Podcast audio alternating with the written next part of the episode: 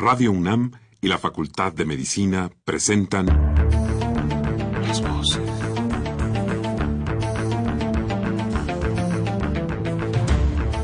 Voces. Las voces. Las voces. Voces. Las voces de la salud.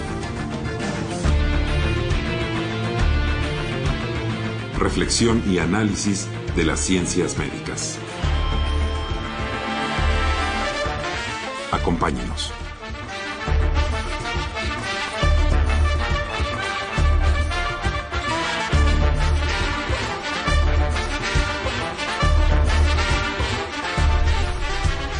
Muy buenas tardes, estimados radioescuchas. La Facultad de Medicina de la Universidad Nacional Autónoma de México y Radio UNAM tiene el agrado de invitarlos a que nos acompañen en su programa Las Voces de la Salud. Soy el doctor Eduardo González Quintanilla y el día de hoy para hablar de lo que debemos saber sobre el cáncer de ovario. Para ello se encuentra con nosotros la doctora María del Carmen Méndez Herrera y la doctora Flavia Morales Vázquez. La doctora María del Carmen Méndez Herrera es doctora en ciencias biológicas con especialidad en biología de la reproducción y tiene un posgrado además en ciencias de la salud. Está doctorada en la Facultad de Ciencias de la UNAM, es profesor, actual en esta facultad de como profesor titulara y su teléfono es 5623-2264. La doctora Flavia Morales Vázquez es médico cirujano con una especialidad en oncología médica tiene un posgrado en maestría de ciencias médicas y odontológicas, en médico adscrito al servicio de oncología médica en el Instituto Nacional de Cancerología. Su teléfono ahí es el 5628-0400 con extensión 125. Como siempre, los queremos invitar a que se comuniquen con nosotros a través del teléfono 55 36 89 89 con dos líneas o al 01800 505 26 88 Lada sin costo. Le volveré a dar el teléfono 55 36 89 89 con dos líneas. Le recomiendo que lo tenga porque va a haber una sorpresa más adelante en el programa.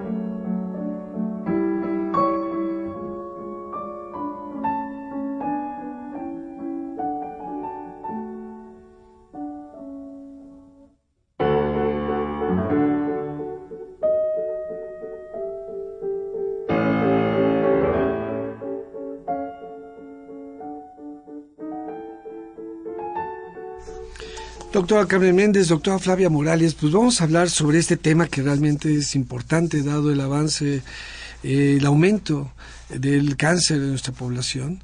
Y vamos a hablar sobre este, sobre el cáncer ovario, que por cierto mañana es el Día Internacional del Cáncer Ovario, ¿es así? Claro que sí. El día 8 de mayo se celebra a nivel mundial el Día de Cáncer de Ovario. Y bueno, siempre estos días son motivos de precisamente reflexionar sobre, sobre estos problemas. Así que lo primero, tal vez antes de empezar para que lo para platicar con nuestros radioescuchas, es qué son los ovarios, qué son y cuál es la, función de ellos. Doctora Méndez. Sí, los ovarios eh, son órganos pares que se localizan en la, en la región pélvica. Su principal función es producir ovocitos fertilizables que sean fecundados para llevar a cabo la gestación y de producir hormonas esteroides para los caracteres sexuales secundarios y mantener la gestación. Se localizan en la región de la pelvis. Su forma es de almendra y se modifican en su tamaño, en su forma y en su estructura conforme va pasando las, etapas de la vida de la mujer. En etapa reproductiva, los ovarios tienen un color rosa o blanco, pesan alrededor de 10 gramos y miden en su diámetro mayor alrededor de 3 centímetros y un centímetro de grueso. La unidad morfológica y funcional del ovario es el folículo ovárico, que es el que produce las hormonas sexuales indispensables para los caracteres que les acabo de mencionar. Cuando llega la menopausia, se acaba la reserva folicular, cesa la producción de estrógenos, aumenta la producción de andrógenos, los ovarios disminuyen de tamaño, se vuelven de color gris y aparecen pliegues en su superficie. O sea, los ovarios entonces... Eh, su función principal es la reproducción, pero también la producción de hormonas para una serie de, acciones y funciones en las mujeres. Claro. Sí. Sí, sin duda, y, bueno, los necesitamos en todas las etapas de la vida y van a tener variaciones en su funcionamiento durante las mismas. Esas variaciones son normales son, esperadas, sabemos que eso va a ocurrir. Exacto. Esto quiere decir que eh, es lo que pasa cuando la, el climaterio, la menopausia, es precisamente esto que decía la doctora Méndez, cuando los ovarios eh, empiezan a envejecer y dejan de tener esta función. De, efectivamente. Y cuando en la menarquia, pues apenas están regulando su función, pues a muchas mamás y a muchas pequeñas pues les altera mucho eh, que esto no tenga el funcionamiento óptimo que puede llegar a ocurrir eh, una maduración en dos años y a veces se presiona la regularidad del, de la menstruación con hormonas externas y pues no es lo más lo más adecuado. La menarquia es el inicio de la menstruación. de la menstruación. las niñas también ahí preocupa entonces, ¿no? Las mamás y las niñas están preocupadas porque funcionan adecuadamente, porque tiene que ver con su reproducción, que es una de las funciones, pero también tiene estas todas estas funciones que decía la doctora Méndez en cuanto a sus hormonas, las hormonas, ¿no? Entonces, fíjense qué importancia entonces que este órgano no enferme ¿sí? Pero desgraciadamente enferma. Y una de estas enfermedades es el cáncer de ovario. Eh, ¿Por qué es importante? Entonces, por, porque afecta a este importante órgano, pero ¿por qué es más importante el cáncer de ovario? El cáncer de ovario es muy importante porque es la causa de, eh, más letal, es la neoplasia ginecológica más letal. Tan es así que le han llamado el asesino silencioso ya que las pacientes tienen una sobrevida a cinco años después de que se les hecho el diagnóstico de tan solo el 50%. Esta mortalidad tan alta se debe a que se detecta en etapas avanzadas, cuando las posibilidades de curación ya han disminuido considerablemente. Hasta hoy no contamos con biomarcadores específicos para la detección oportuna del cáncer de ovario, y esto aunado a que no presenta síntomas específicos en las primeras etapas, la mujer no puede percibir que algo está pasando hasta que ya se hace evidente que tiene una masa tumoral. De acuerdo a los reportes de Globocan en el año 2012, se diagnosticaron casi un cuarto de millón de nuevos casos a nivel mundial y la tasa de mortalidad fue de 3.8% por cada 100.000 mujeres y ocasionó más de 140 mil muertes en ese mismo año. Wow, con razón le dicen el asesino silencioso. Pero entonces, ¿sabe lo que me dice es, ¿es más letal que el cáncer cervicuterino o el cáncer de mama? Claro que sí. O sea, por ejemplo, si usted ve las curvas de mortalidad, sí. O sea, eh, las pacientes con cáncer de mama y cervicuterino son más, pero la respuesta a los tratamientos es más benévola y viven muchísimo más tiempo las eh, estas eh, muertes, pues entonces lo que dice es, es mucho más frecuente el de mama y el de cervicuterino, pero la respuesta al tratamiento, la mortandad es mucho mayor en esto. sin duda en cáncer epitelial de ovario, de allí su, su importancia, de allí que eh, a nivel mundial se trata de centrar la atención, de tener un día de reflexión para implementar pues eh, más conocimiento, más difusión sobre el problema, porque es muy letal, o sea, de, como decía la doctora Méndez, la mitad de las pacientes están muertas a cinco años con este diagnóstico. Pero ¿es por la letalidad del cáncer mismo o es por esto que decía la doctora Méndez, doctora Morales, sobre, es, tiene que ver con el diagnóstico tardío por no dar síntomas, por hablar, decimos eh, a veces que hablan tarde los, los, los cánceres, eh, este por su detección tardía, por eso es su mortalidad o por sí mismo es muy letal. Por sí mismo y definitivamente el diagnóstico tardío pues agrava más la situación. Wow. Eh, ¿Sabemos cuáles son las causas del cáncer, de este cáncer en particular?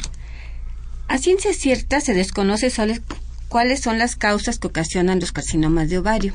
Lo que sí sabemos que el 90% de estas neoplasias son de origen epitelial y eh, los tipos que se originan o que, se, que en los cuales se, distribuyen son subtipos con diferente histología.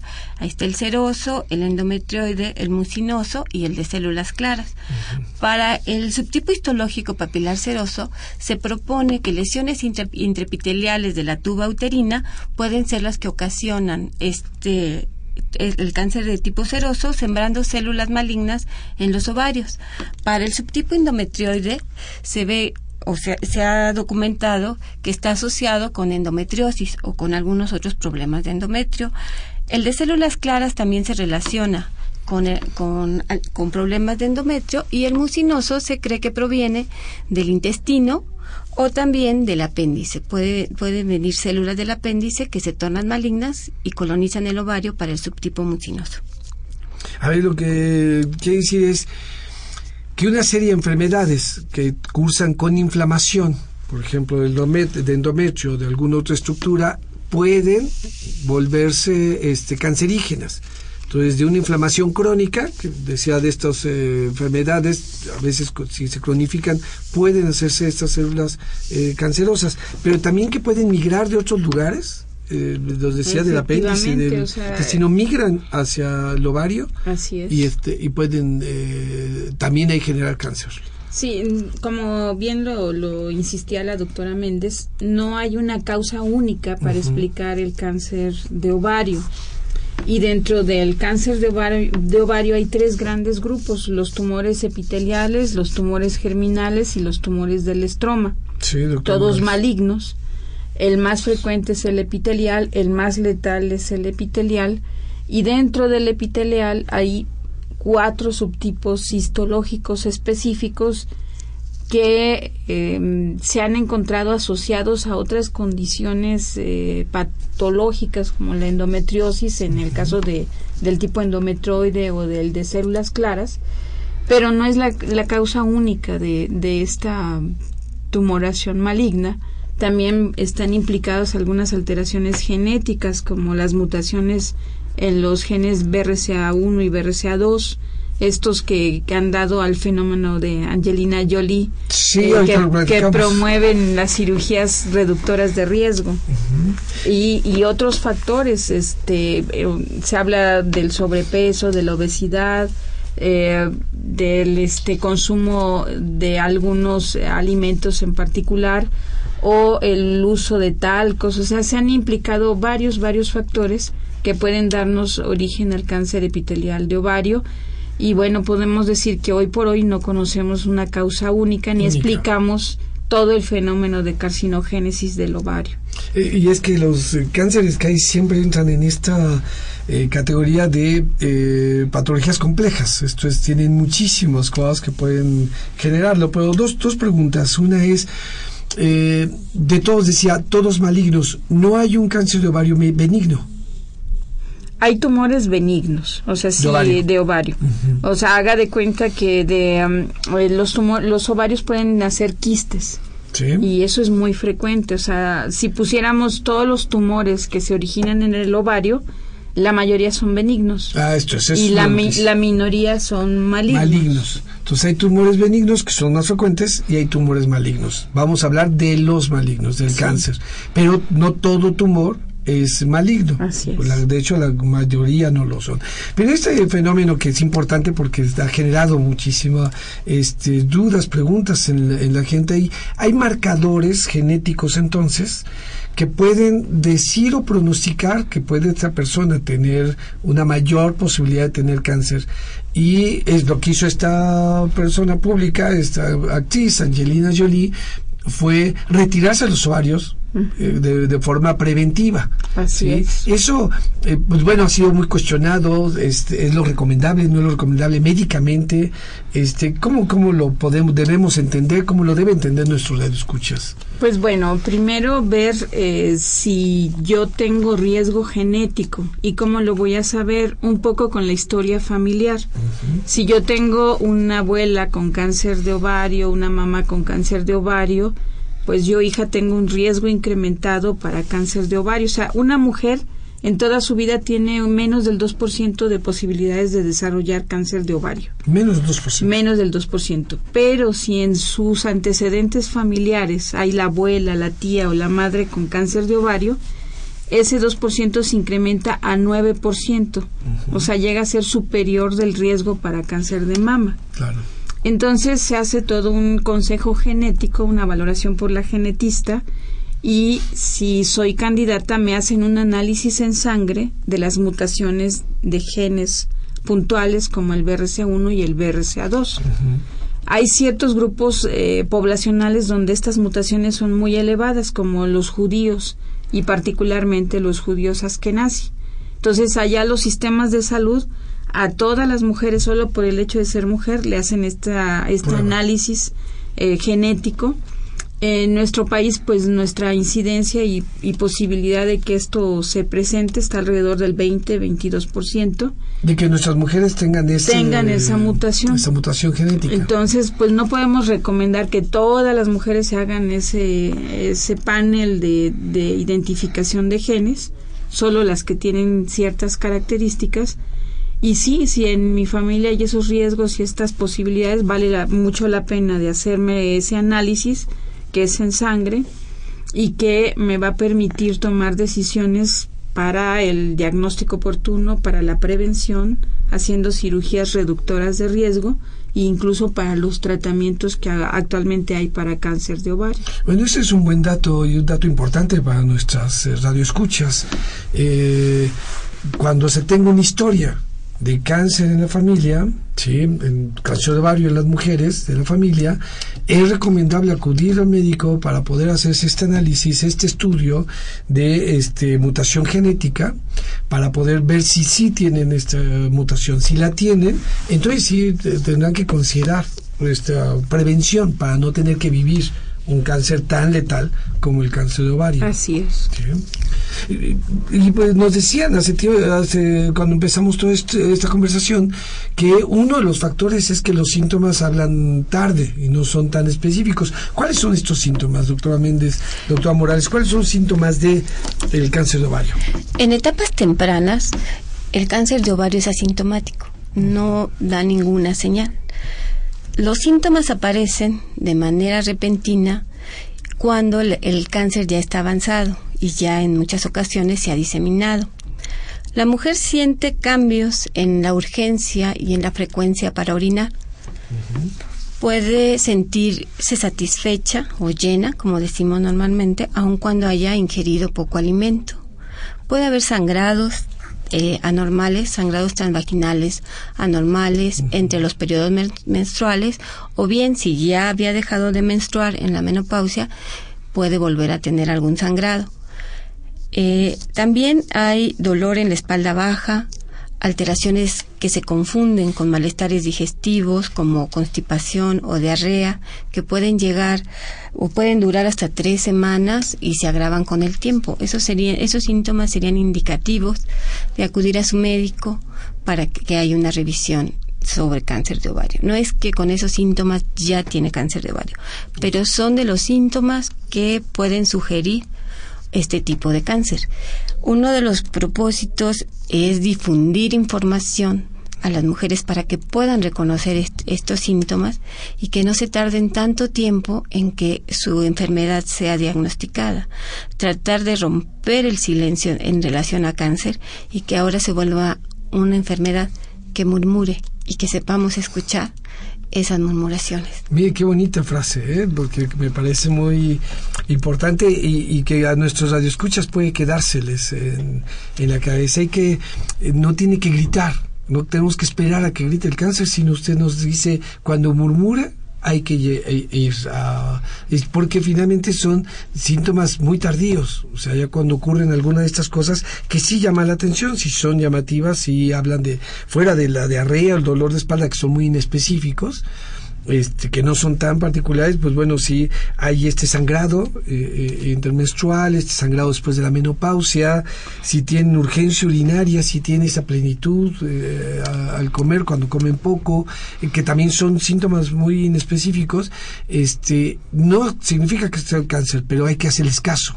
Hay que escucharlos, dice todas las mujeres que tengan esto, hay que escucharlo y acudir al médico.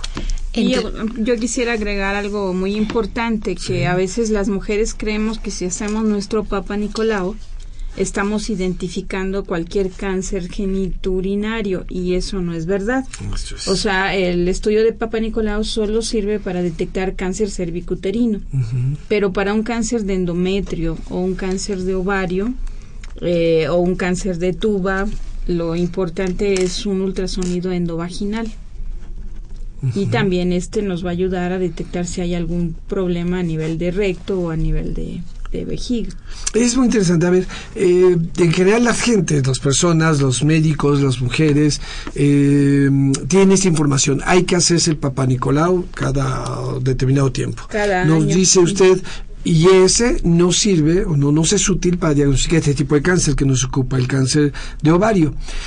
Pero entonces, este ultrasonido endovaginal debe de hacerse, se recomienda que se haga con alguna frecuencia en algún sector, en alguna edad de las mujeres o no.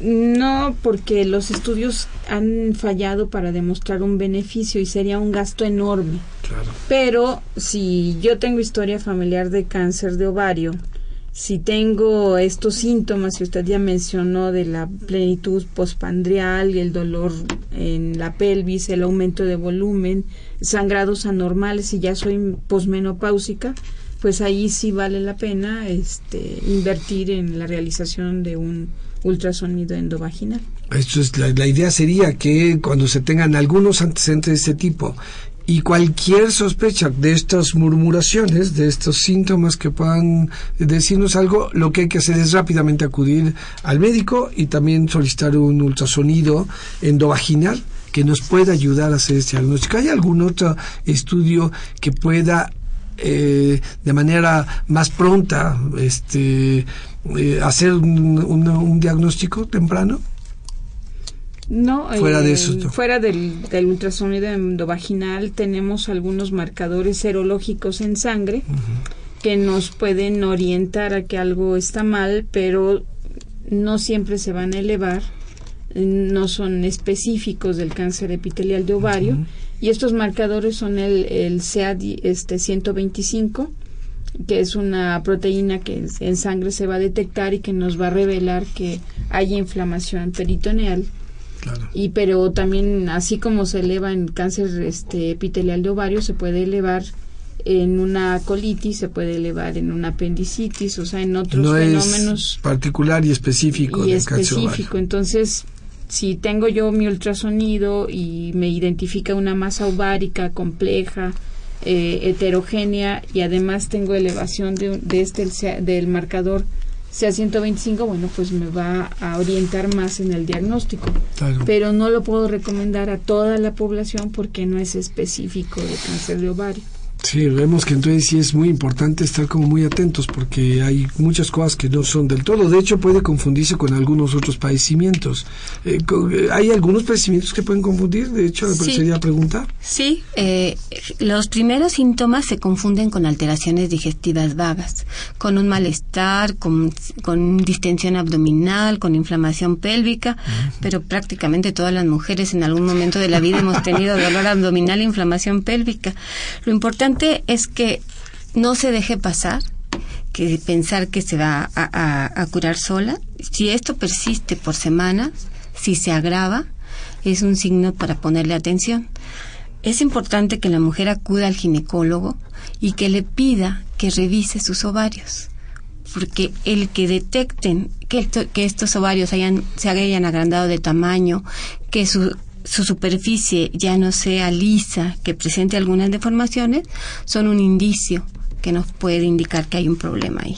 Eh, la, exploración ginecológica es pues sí puede ser una, un elemento para poder saber que algo está ocurriendo. No 100%, pero sí es importante si el tamaño del ovario se ha agrandado, Se ha agrandado. hay que saber por qué se ha agrandado.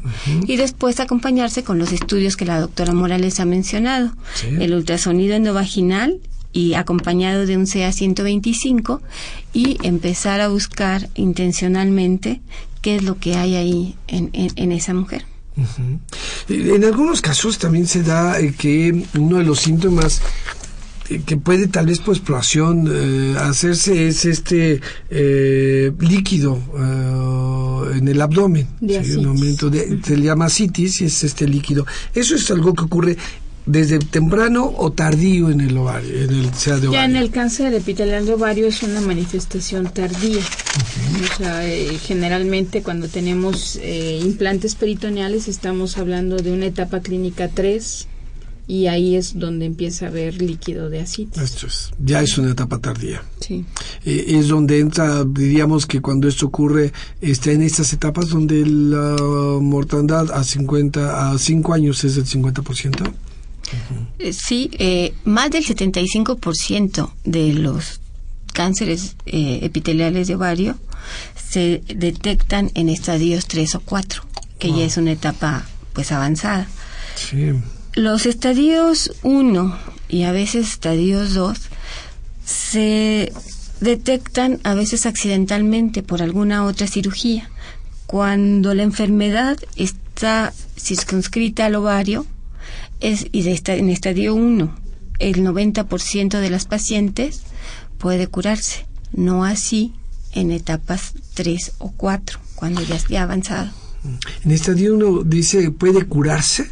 Esto es, la extracción del, del ovario, ¿es la, lo ¿curaría el- el- esta parte? si está solamente regionalizado al ovario, no se ha diseminado y se detecta en etapa temprana, sí es curable en el 90% de los casos. Lo que pasa que por la posición del ovario, que está muy oculto, está en la región Sí. pélvica, en la parte posterior, las mujeres no sienten cuando este ovario crece. Entonces uno no piensa, no hay síntomas. Y uno piensa que subió de peso, que está un poquito más gordita, que ya hizo un poquito de pancita, pero la verdad es que lo que va creciendo es un tumor que no da síntomas y que nos va haciendo cre- pensar que ya subimos de peso. Claro. Entonces, Esto de no da síntomas se está convirtiéndose en un problema ahorita de la conversación porque entonces uno queda así como asustado porque precisamente eh, parece ser eh, algo que acecha, pues, ¿no? Sí, muy silenciosamente. muy silenciosamente. eh, a la mujer y cuando salta pues es porque ya lo tiene avanzado. avanzado, agarrado. Por eso es importante que las mujeres nos informemos de esos pequeños síntomas, de esos pequeños malestares que parecen no ser nada, pero que ya en conjunto y con el tiempo pueden estar susurrando que hay una enfermedad de ovario. Sí, sí, sí. Ojalá pudiéramos este, detectar estos, todos ellos en etapa 1. sería una muy esperanzadora este, respuesta, ¿no? Eh, pa- para, para, este, para este problema, para el cáncer de ovario. Eh, Decía usted se cura, ¿no? La palabra es se cura. ¿Qué tratamiento hay y qué efectividad tienen estos tratamientos eh, para el cáncer de ovario? Pues el tratamiento básicamente es la cirugía, o sea, tratar de extirpar todo, todo el tumor. Y efectivamente, cuando está eh, solo localizado al ovario, pues este es el único tratamiento que hay que dar. Pero lo más frecuente es que esté fuera del ovario, que haya implantes en el peritoneo, que haya este implantes en órganos adyacentes a los ovarios. Y entonces, además de hacer una citorreducción óptima, que es quitar todo el tumor, haya que dar eh, quimioterapia adyuvante, que va después de la cirugía para tratar de evitar que regrese el cáncer, eh, reducir esas posibilidades. Y en muy pocos casos se requiere de radioterapia. Eh, en casos muy particulares, ya cuando la situación es de un cáncer recurrente o metastásico, a ciertos sitios es donde entra la, la radioterapia, pero básicamente el manejo principal es la cirugía, quitando todo el tumor, que se llama cirugía citorreductora eh, de ovario, y eh, después dando quimioterapia adyuvante. Ya nos decía, doctora Méndez, Morales, que en, en etapa 1 el 90% de la población se puede curar y él en etapa 3 o 4 el 50% en 5 años es la sobrevida. Eh, tengo una pregunta, pero vamos a ir a un este a una eh, pausa. Pero antes de ello queremos decirles, dije, les decía, comentaba al principio que anotaran los teléfonos, sí, porque teníamos una sorpresa.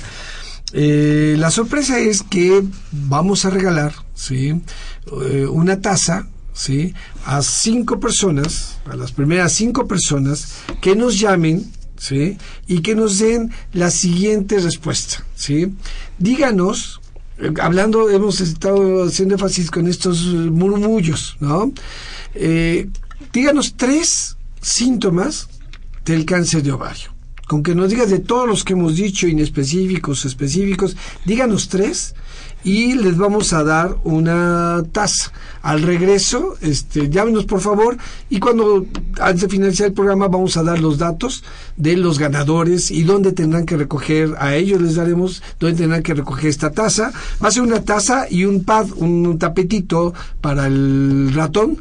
Eh, y es Ambos están estampados con el cuadro Sacrificio, donado por el ilustrador David Méndez con motivo del Día Mundial del Cáncer de Ovario. Le voy a recordar los teléfonos de nuestro programa.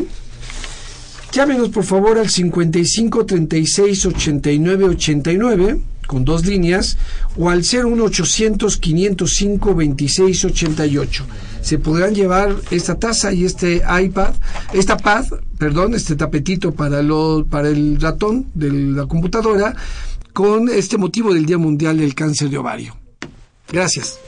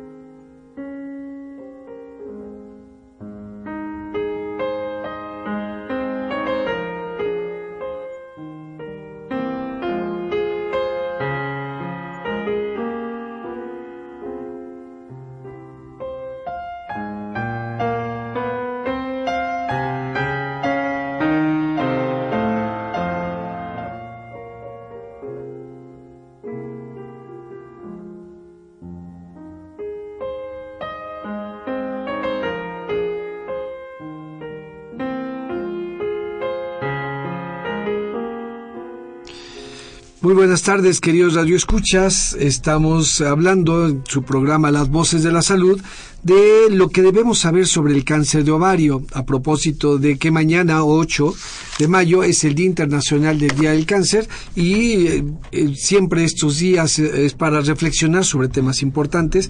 Para reflexionar sobre este tema está con nosotros la doctora Flavia Morales, ella viene del Instituto Nacional de Cancerología y también la doctora María del Carmen Méndez, ella viene de la Facultad de Medicina de la UNAM.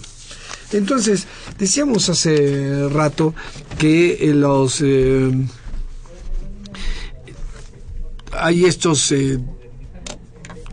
cirugías, estos tratamientos que se hacían sobre, que se hace sobre los, el cáncer de ovario, hablábamos de la quimioterapia y los, el, tratamiento quirúrgico, que es lo primero que se tiene que hacer, que si es en etapas eh, tempranas, en fase 1, etapa 1, etapa 2, la sobrevida puede ser el 90%, pero que es cuando es en etapas 3 o 4, que a veces es lo más frecuente, eh, se presenta sobrevida cinco años es solamente el 50%.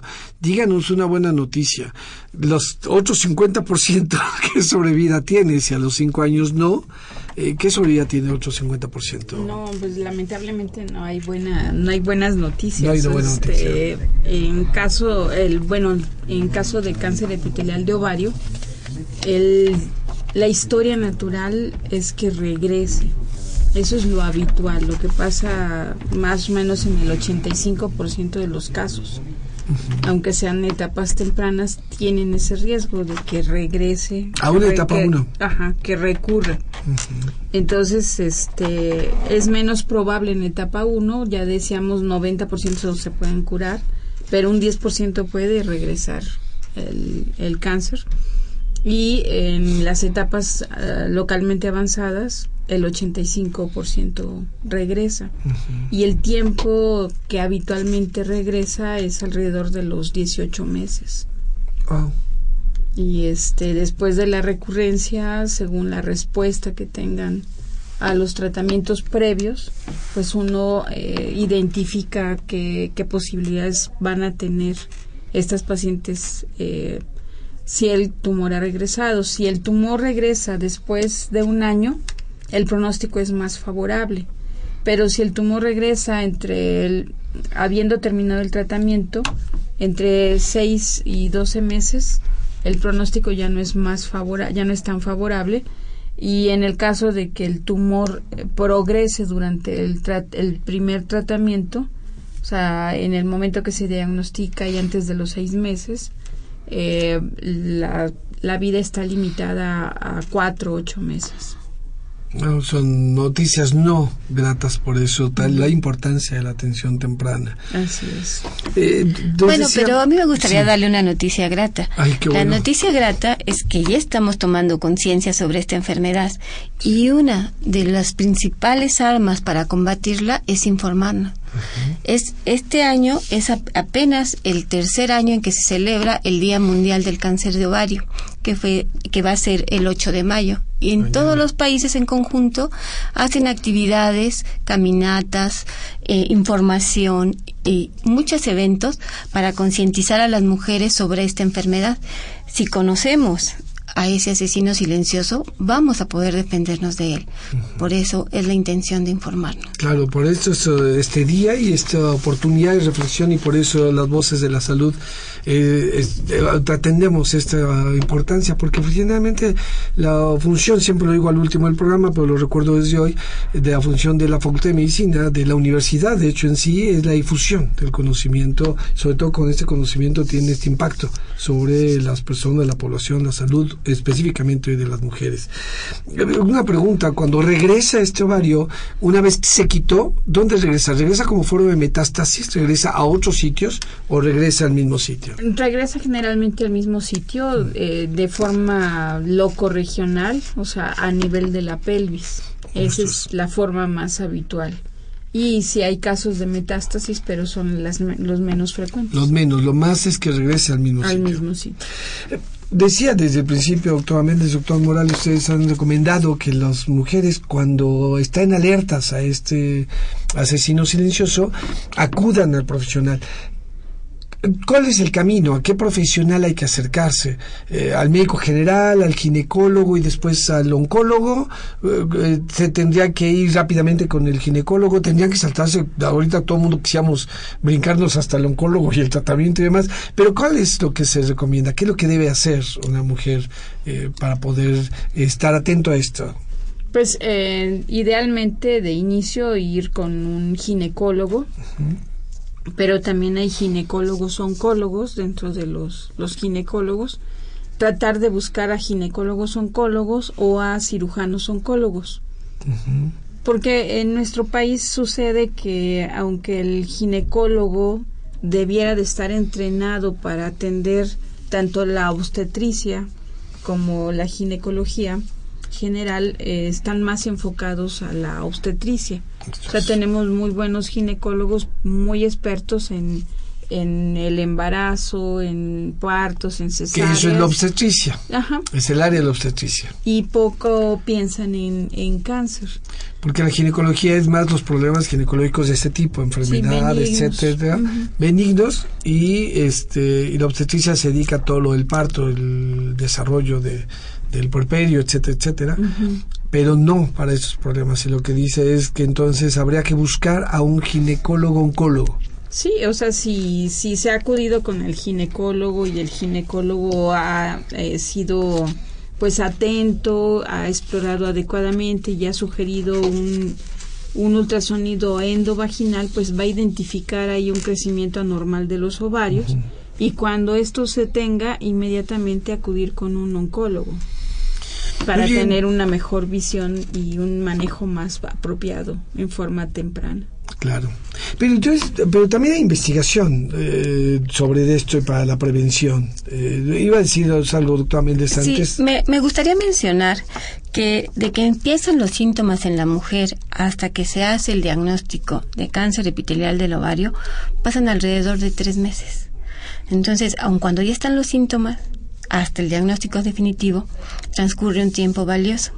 Y esto se debe a la falta de información tanto de los médicos de primer contacto que no piensan en, que, en esta enfermedad, como las mujeres que tampoco nos informamos o tenemos en cuenta cuáles son los, los factores de riesgo y los síntomas que, que se tienen.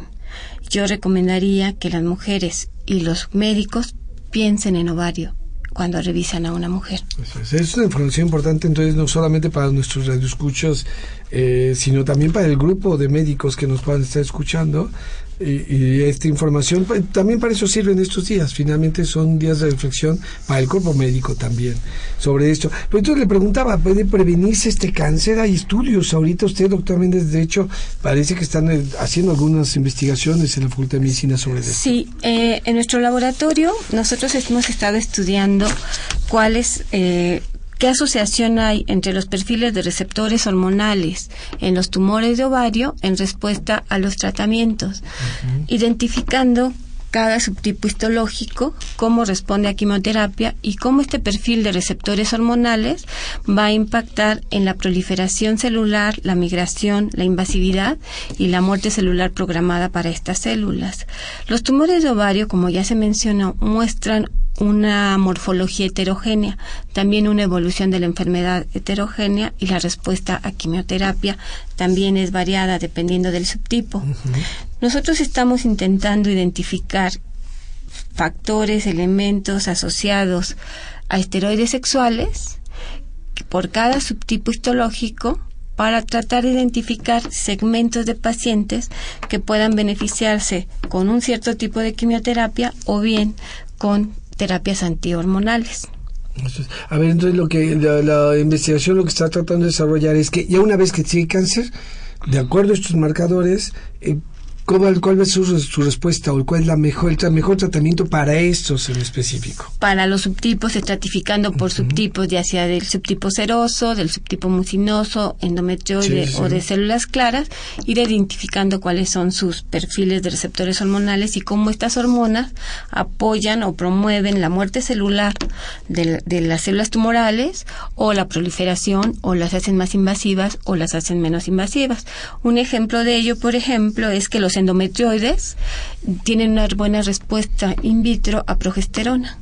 Y los mucinosos no tienen receptores estrógenos, generalmente tiene una baja expresión de receptores estrógenos, más bien manifiestan otro tipo de receptores como son los de andrógenos. Entonces, probablemente terapias hormonales específicas diseñadas para cada subtipo histológico asociada a las características de cada paciente nos puedan permitir dar un apoyo a las mujeres con esta enfermedad, aumentando quizá el tiempo en el que llega la recidiva o el tiempo de sobrevivencia total. Son estudios preliminares que estamos haciendo junto con nuestro grupo de trabajo en el Laboratorio de Desarrollo Gonadal.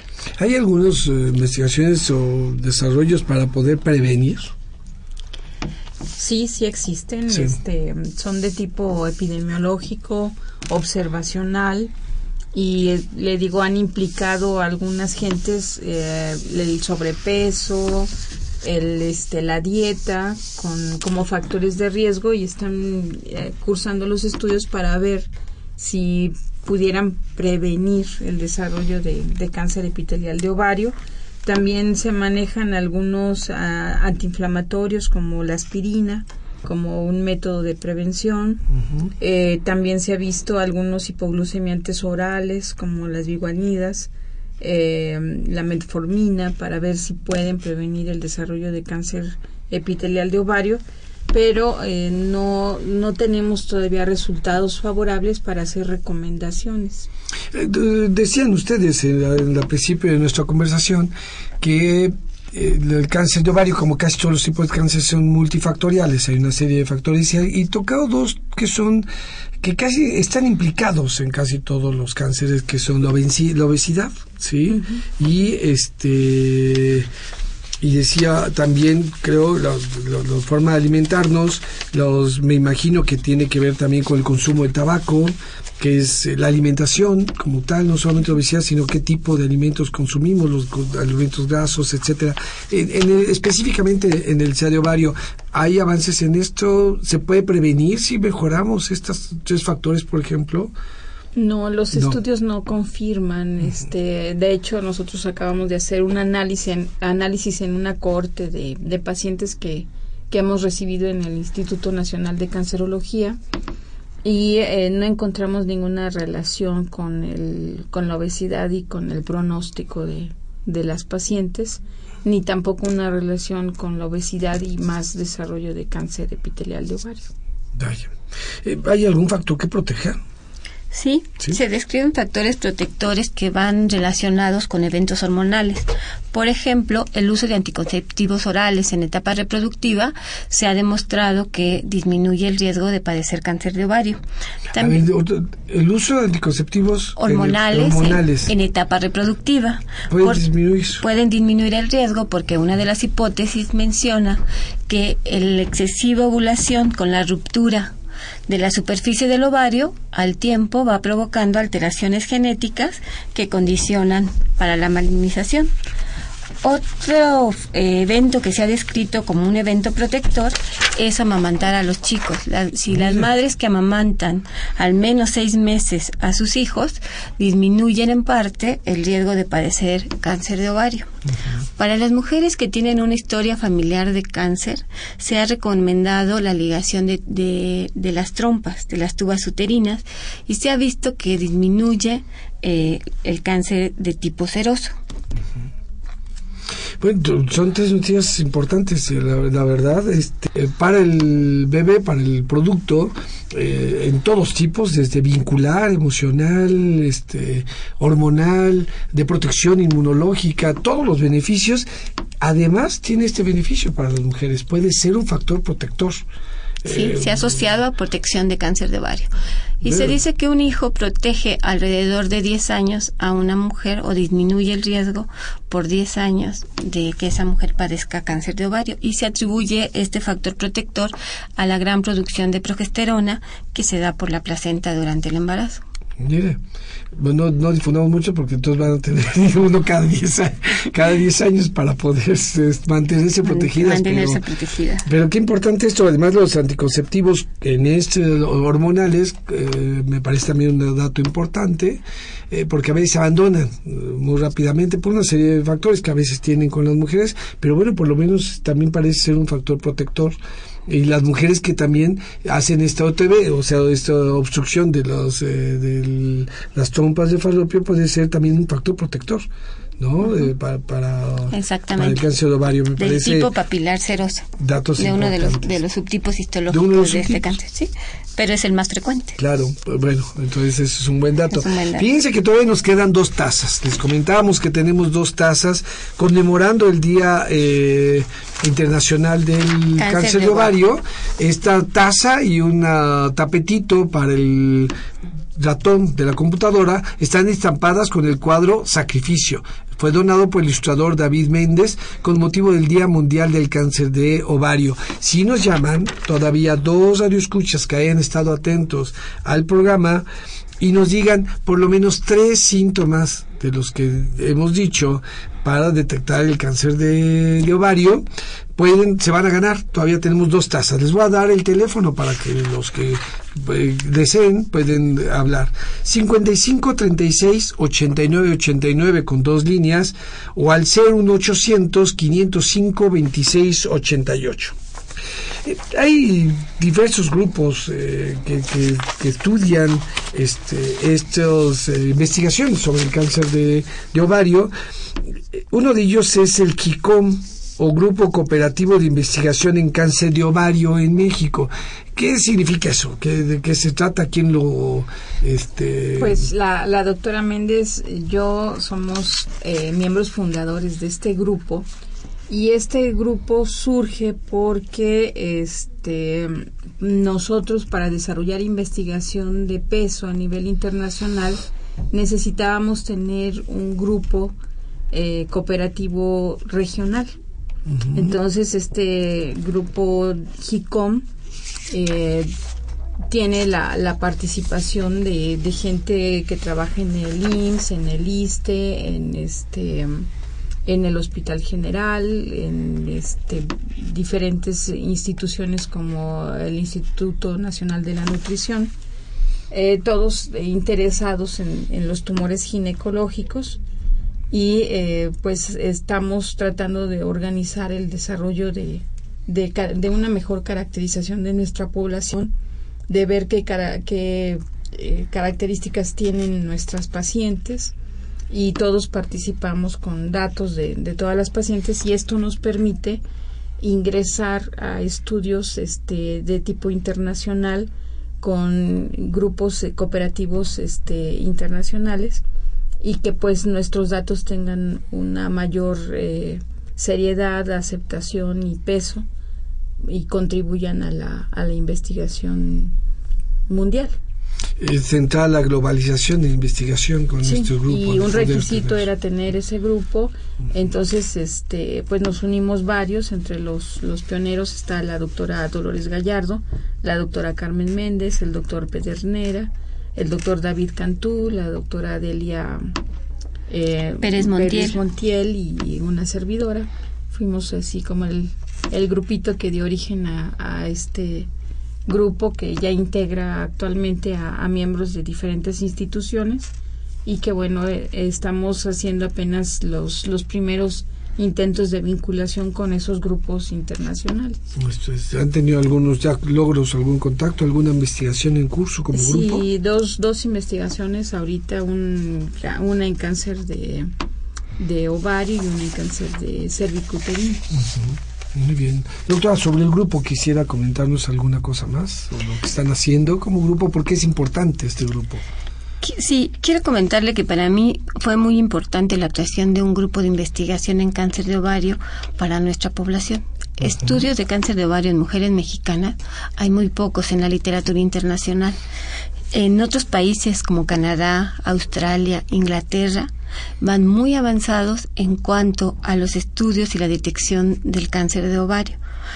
llevan grupos de investigación grandes, tienen gran, apoyos importantes tanto del gobierno como de las empresas privadas para ir creando nuevos sistemas de screening o algoritmos que permitan un, un tratamiento o una detección en, menor tiempo y un mejor tratamiento de acuerdo a las características de cada paciente.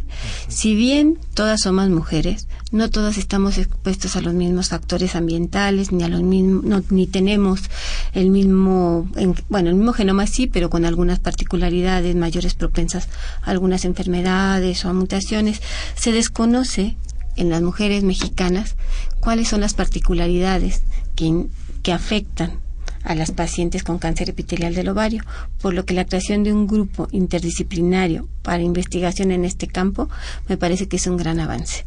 Le agradecemos personalmente a, la doctora Morales, a la doctora Gallardo y a los miembros con los que he tenido contacto del GICOM que den su esfuerzo y su apoyo para que este grupo continúe. Qué importante para el grupo, para las instituciones, pero fundamentalmente para las mujeres mexicanas.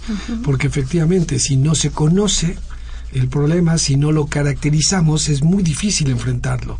Y parece ser que este reto de este asesino silencioso es realmente un reto. Hay que conocerlo bien, dibujarlo, por lo menos tener su silueta para poderlo ubicar y poderlo atacar.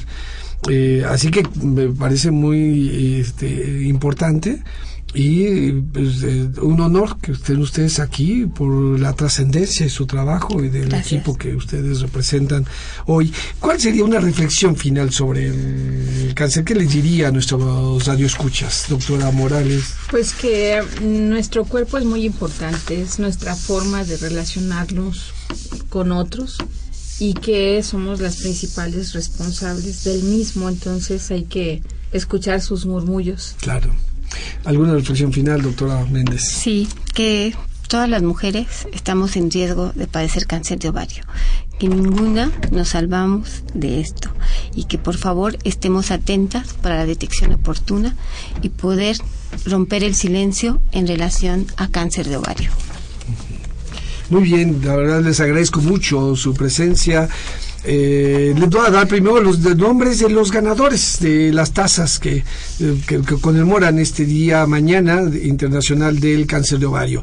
Silvia Anaí Valdés eh, Rivas, Victoria Palma Cruz, el señor José Galicia, el señor Fernando López Ocampo, y la señora Araceli Madujano Parra son los ganadores. Nos vamos a comunicar con ustedes para poderles decir dónde recogerlas. Como siempre, eh, les comentamos, comuniquen, platiquen con sus familiares, con sus amigos de ese tema, de estos temas que escuchan en las voces de la salud. Al final de cuentas, de eso se trata, de difundir el conocimiento y lo mejor es que ustedes nos ayuden, a hacerlos y díganles a platicar lo que lo escucharon aquí en las voces de la salud. Esta fue una coproducción de la Facultad de Medicina y Radio UNAM, a nombre del doctor Enrique Graue Vickers, director de la Facultad de Medicina, y de quienes hacemos posible este programa. Producción y realización, la licenciada Leonora González González Cueto Bencomo, la licenciada Erika Lamilla Santos, en los controles Socorro Méndez y en la conducción el doctor Eduardo González Quintanilla, un servidor, les agradecemos su atención. Radio UNAM y la Facultad de Medicina presentaron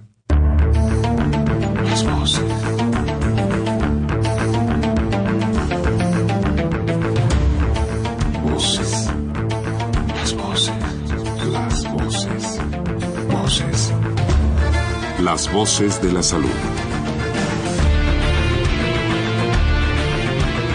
Reflexión y análisis de las ciencias médicas.